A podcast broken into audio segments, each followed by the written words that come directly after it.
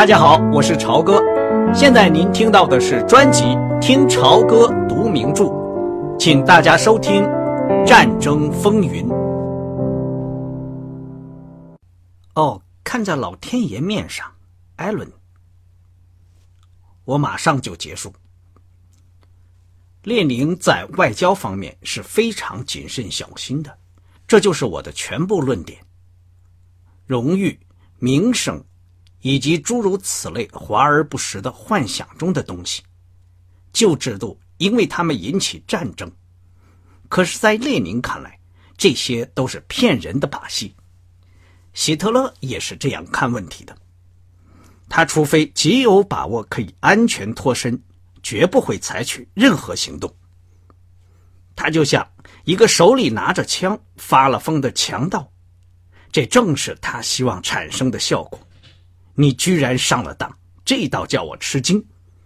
他实际上是个非常非常谨慎的人，他一定是有把握可以在不发生战争的情况下，在波兰达到目的，要不然他绝不会采取行动，至少不会在目前。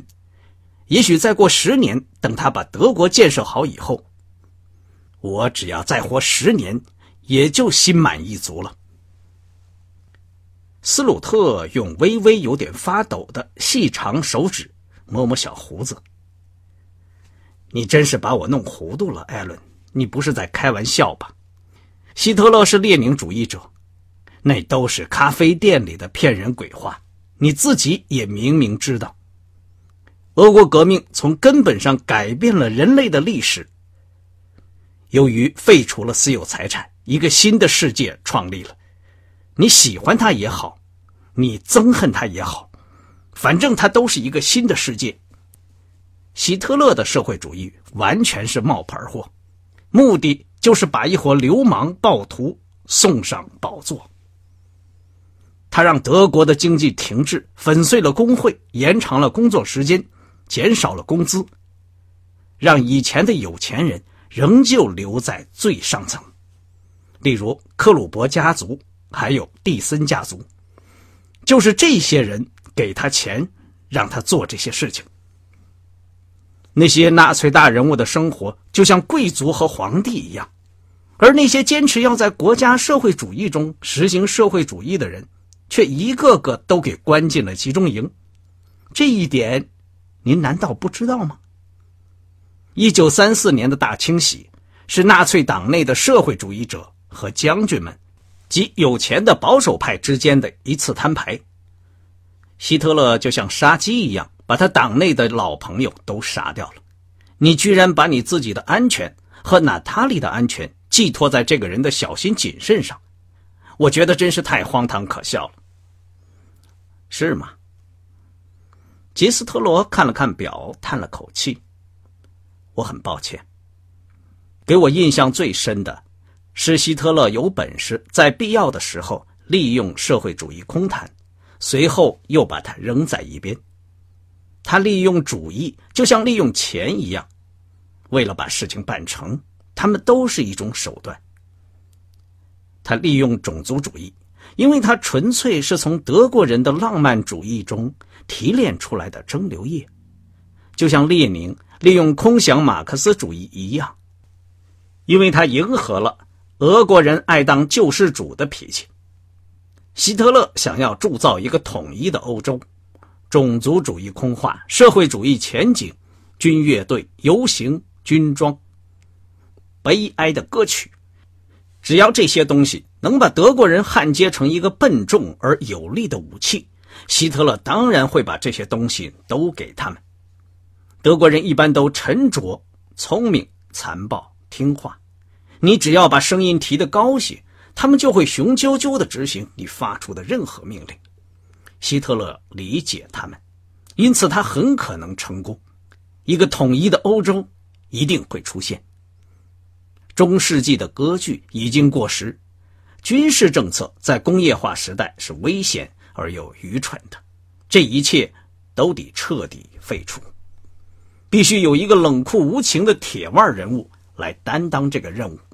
因为靠那般痛恨新事物的老顽固是什么也完不成的。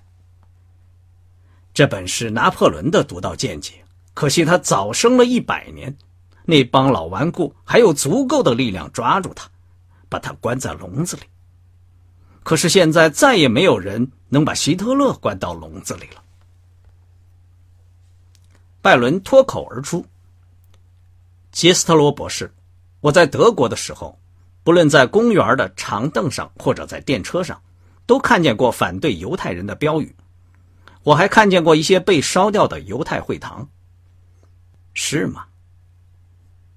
大家都看着他，他继续说。您谈到希特勒的时候，居然这么冷静，我听了非常吃惊。我的意思是说，您自己就是犹太人。杰斯特罗博士慢腾腾的、微微的一笑，露出一口小黄牙。他摸了摸胡子，用课堂里讲课的声调，一本正经的讲起来：“你的吃惊，并没有让我吃惊。”年轻人，尤其是美国的年轻人，并不懂得，欧洲容忍犹太人只有五十年到一百年的历史，而且谈不上非常大的容忍。例如，我出生的故乡波兰就没有容忍过犹太人，甚至在西方，你们还记得德莱福斯案件吗？不不，在这一方面，希特勒只是使欧洲恢复了正常。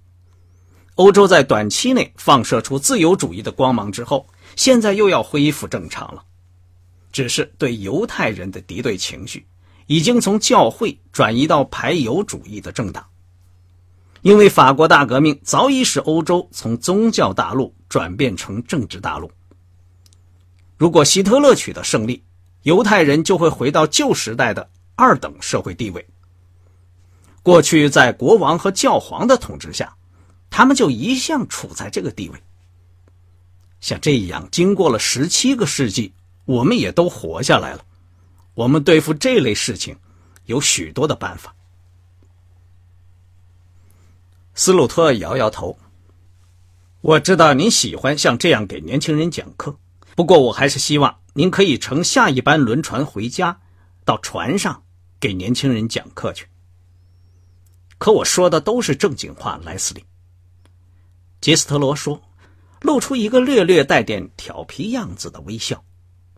墨索里尼通过反犹太法的时候，你们也都大惊小怪过一阵，结果呢，证明是个玩笑。他们已经成了正式法律，只要德国人对墨索里尼施加压力，就可能实施。意大利人对德国人又恨又怕，万一不幸发生战争，意大利也不会作战。西耶纳可能跟世界上任何地方一样安全。我很怀疑娜塔莉的父母是否也这么想。他可以明天就回家，或许他觉得西安娜要比迈阿密的海滩更加可爱。我倒是想回去，那姑娘说。不过并不是因为我害怕战争或者害怕希特勒，有些其他的东西比他们更叫我心烦。你说的也许有道理，杰斯特罗说。斯鲁特的脸变得通红，他的烟斗在烟灰缸上冒着香烟，他却从口袋里掏出一支铅笔来，捏在手里转着。他手里的铅笔一下子停止了转动。杰斯特罗站起来说：“拜伦，跟我来。”他们就让那姑娘和涨红了脸的斯鲁特留在桌子边上。你看着我，我看着你。在一间装有护墙板的小图书室里，书架上放满了书，书桌上和地板上也堆满了书。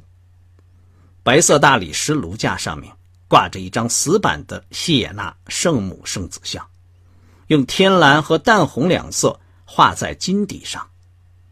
这是一张很小的画像，装在一个华丽的镀金大镜框里。布伦森说这是杜奇奥的作品。杰斯特罗说着，朝那画像微微一挥手。这样的话对我来说已经够好的了，但究竟是真的还是假的，还没有经过鉴定。现在，你坐到那儿有阳光的地方，好让我看得见你。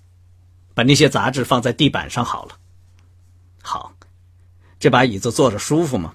好极了。他叹了口气，用一只拇指顶着下唇。拜伦，你干嘛不进海军学院？你难道不为你的父亲感到自豪吗？拜伦在椅子里坐直了身子。我想，我父亲有朝一日可能会当海军作战部长。难道不值得学他的榜样吗？我哥哥华伦在学，我呢，一点都不感兴趣。米兰诺博士在信里说。你学过海军预备役课程，还得到了军官委任状。这只是这样做可以让我父亲高兴。你重新考虑过进海军没有？现在还不算太晚。拜伦微笑着摇了摇头。杰斯特罗点了支香烟，端详着拜伦的脸。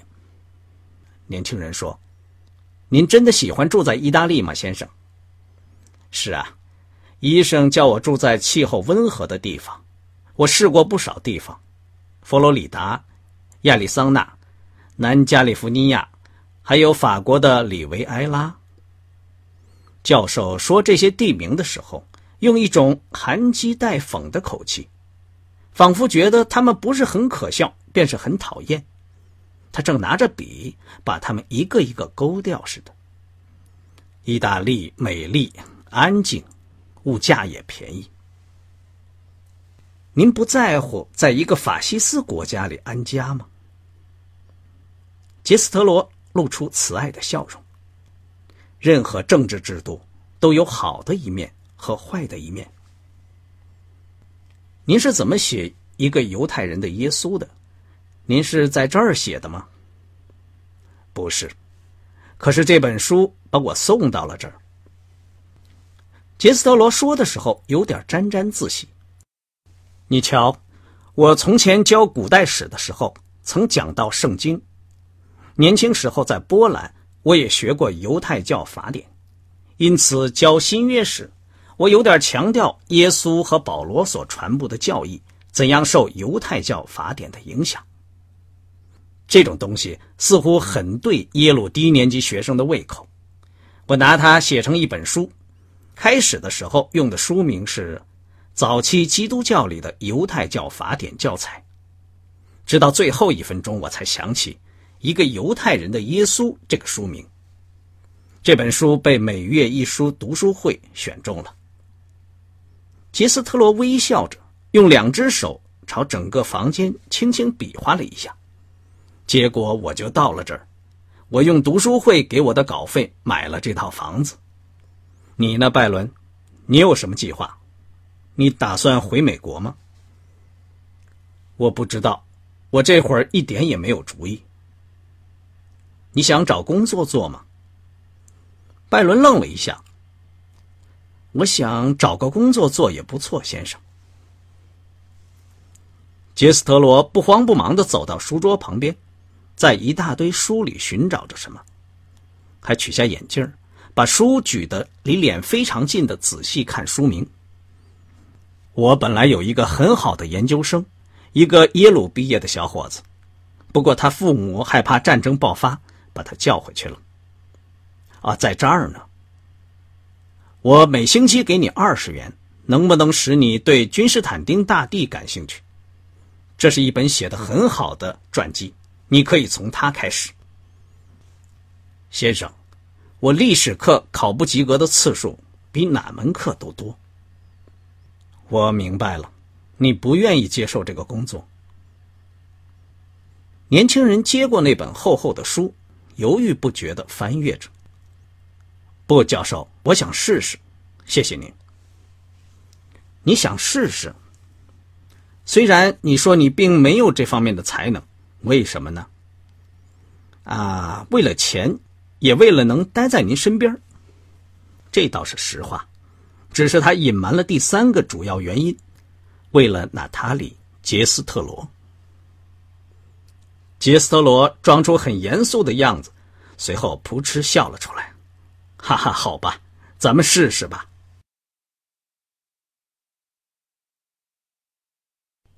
刚才您听到的是听潮歌读名著战争风云谢谢您的收听我们下次节目再见。